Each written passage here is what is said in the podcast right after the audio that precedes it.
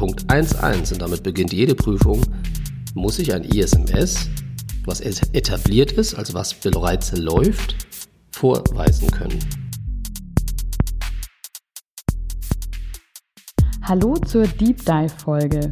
Wir sitzen wieder zusammen vor dem VDR ISA Katalog und heute versuche ich gemeinsam mit Marco mal rauszufinden, was ich laut dem Control 1.1 machen muss. Die große Frage, die da drüber steht, lautet, inwieweit ist ein Information Security Management System durch die Informationsleitung freigegeben und sein Umfang dokumentiert? Was heißt denn das schon mal, Marco? Laut Fragenkatalog wäre das die Frage, die man jetzt hier mit einem Reifegrad beantworten müsste. Also inwieweit, ja, auf welcher Skala von 1 oder von 0 bis 5, inwieweit ist es umgesetzt? Das interessiert uns ja, wie gesagt, nicht so genau, sondern wir schauen im Control tatsächlich immer gleich, welche Anforderungen betreffen mich. Und wir hatten ja in der Folge schon darüber gesprochen, wie ist dieser jetzt hier zu lesen. Das heißt, wir müssen jetzt hier den den Punkt Anforderungen so umbauen für uns, in dem Fall ist es einfach, dass wir muss, sollte, hoher Schutzbedarf und gegebenenfalls sehr hoher Schutzbedarf alles in eine Muss-Anforderung reinpacken und kann schauen wir uns an, ob das vielleicht tatsächlich bei uns sowieso vorhanden ist und womit ich dann entsprechend punkten kann. Das heißt, wir müssten jetzt tatsächlich hier im Control 1.1 die vor Dingen die vier Punkte bei den Muss-Anforderungen mal durchgehen. Genau, ich würde auch sagen, wir legen direkt mal los und fangen mit der ersten Anforderung an. Und da steht hier, die Anforderungen der Organisation an ein ISMS sind ermittelt. Da ist natürlich schon mal die erste Frage, was ist denn jetzt ein ISMS? Ja, das ISMS ist das Informationssicherheitsmanagementsystem. In dieser ersten Frage oder im ersten Kontrollpunkt geht es darum, die Anforderungen der Organisation, also meine Anforderungen in meinem Unternehmen, an so ein Managementsystem für Informationssicherheit wurden ermittelt. Ja, das Wort ermittelt findet man immer wieder im VDR-ISA-Katalog, ist ein ganz wichtiges Wort. Das hilft uns, weil wir selber ermitteln, warum wir das Ganze machen. Wir ermitteln, warum wir etwas brauchen. Ja, das heißt, wir legen selber fest, mit anderen Worten. Und das ist ein ganz guter Punkt, ähm, ist nämlich nicht vom VDR ISA ermittelt worden und festgelegt worden, sondern wir haben an manchen Punkten tatsächlich selber die Möglichkeit zu ermitteln, was wir umzusetzen haben. Dieser Punkt könnte natürlich sein, mein Auftraggeber verlangt das von mir. Und das haben wir bei unserer Ermittlung festgestellt, dass wir ohne eine Zertifizierung nicht mehr weiterarbeiten können dürfen. Oder wir wollen jetzt durchstarten in der Automobilindustrie und ähm, haben herausgefunden, ohne TISAX-Zertifizierung wird das wohl nicht gehen.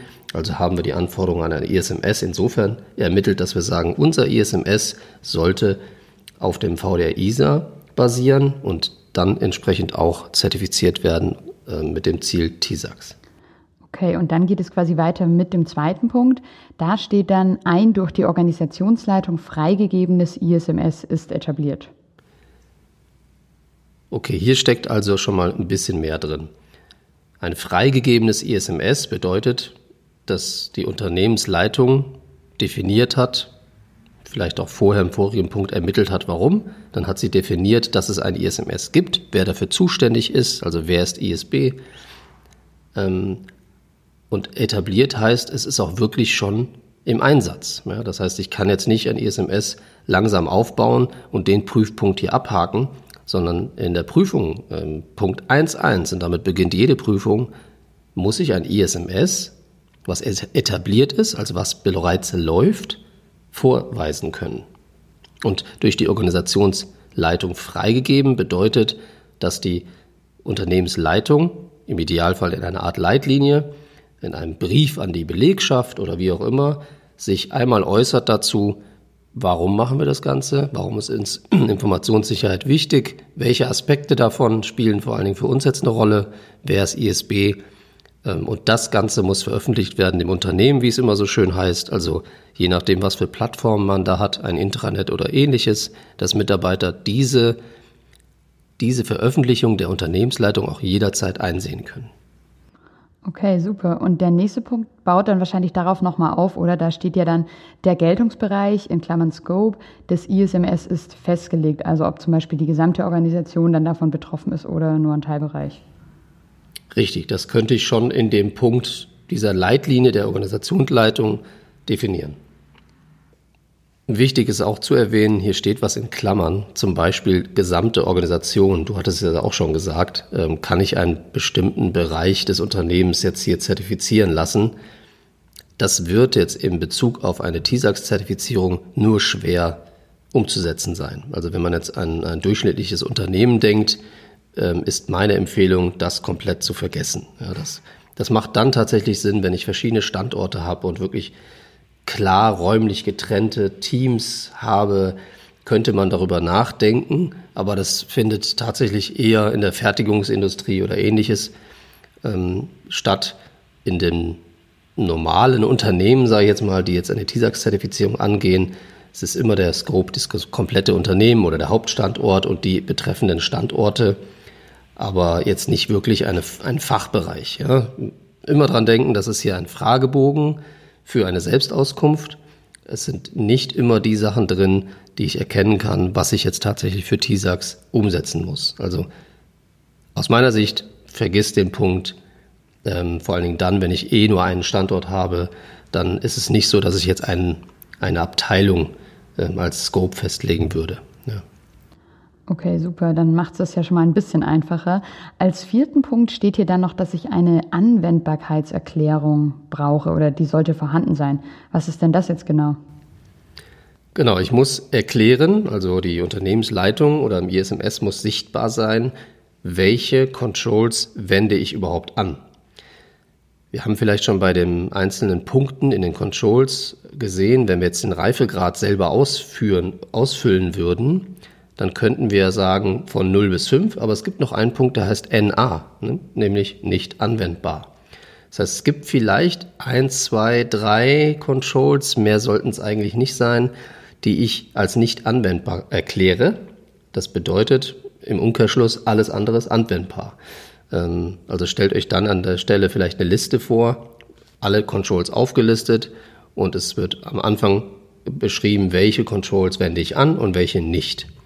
Ähm, hier ist auch in der Klammer zu sehen, ein ausgefüllter VDR-ISA-Katalog wäre zum Beispiel auch eine Anwendbarkeitserklärung, weil wenn ich jetzt bei jedem Control angegeben habe, einen Reifegrad von 0 bis 5 oder eben NA, dann könnte ich hier auch sehen, welcher, ähm, welches Control habe ich jetzt angewendet und welches nicht. Habe ich den, diesen äh, VDR-ISA-Katalog einmal komplett ausgefüllt, kann ich bei den Ergebnissen auch eine einfache Übersicht aller Controls sehen und dann auch mit meinen Angaben. Wir empfehlen aber immer eine eigene Tabelle zu machen, die ein bisschen übersichtlicher ist, wo man einfach mal alle Controls auflistet und einfach sagt, welche sind anzuwenden und welche nicht. Aber wie gesagt, überlegt euch nicht so viel, welche kann ich jetzt anwenden und welche äh, würde ich lieber gerne weglassen. Lieber gerne weglassen ähm, wird sowieso keine Begründung sein, die ausreichend ist. Ähm, ich mache vielleicht mal ein Beispiel. Es gibt Punkte, die beziehen sich ganz konkret zum Beispiel auf die Softwareentwicklung. Ja, es gibt ein, zwei Controls, da geht es ganz konkret um Softwareentwicklung. Wenn das für mich null eine Rolle spielt, dann kann ich sowas zum Beispiel weglassen. Das heißt, ich würde dann sagen, nicht anwendbar. Okay, alles klar, das habe ich soweit schon mal verstanden. Danke dafür. Weiter geht es ja dann hier in dem Control mit dem Punkt hierzu sollte gehören. Da steht in dem Punkt 1.1 jetzt nichts. Ist ja schon mal nicht schlecht. Und weiter geht es aber dann mit dem Punkt hierzu kann gehören, zu diesem Control eben. Und da ist jetzt eine Möglichkeit oder ein Punkt die Zertifizierung nach ISO 27001. Was sagst du denn dazu? Also sollte man das haben? Ist es schlimm, wenn man es nicht hat? Oder wie sieht es da aus? Eigentlich erledigt sich das von selbst. Habe ich eine 27001, dann werde ich sicherlich ähm, kaum in der Situation sein, dass ich, dass ich jetzt parallel ein VDR-ISA-Management-System aufbaue. Dementsprechend ja, habe ich das, kann ich punkten. Wenn ich es nicht habe, dann habe ich es nicht, muss ich nicht haben. Das ist eine Kann-Anforderung. Okay, und weitere Anforderungen stehen hier ja auch gar nicht mehr bei diesem Punkt 1.1. Das heißt, das war's für heute mit dem Deep Dive zum Control 1.1. Ich sag ciao und bis zur nächsten Folge.